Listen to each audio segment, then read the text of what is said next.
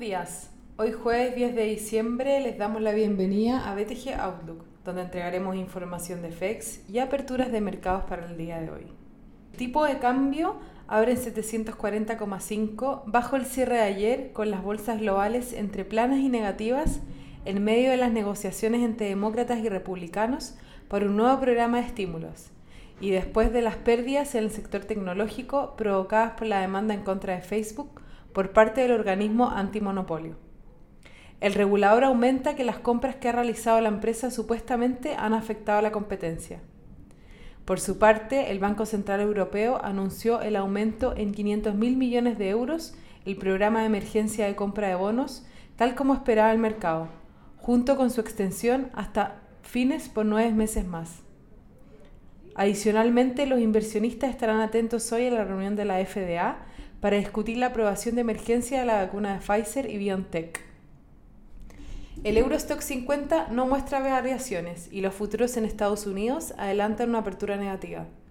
Por su parte, en Asia, las bolsas cerraron negativas, con el Nikkei rentando menos 0,2% y la bolsa de Hong Kong menos 0,4% y el CSI 300 de China retrocediendo menos 0,04%.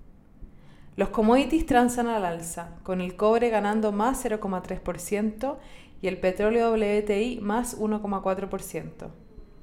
La moneda estadounidense a través del dólar index se debilita menos 0,17%, mientras que el euro se fortalece más 0,27% respecto al dólar.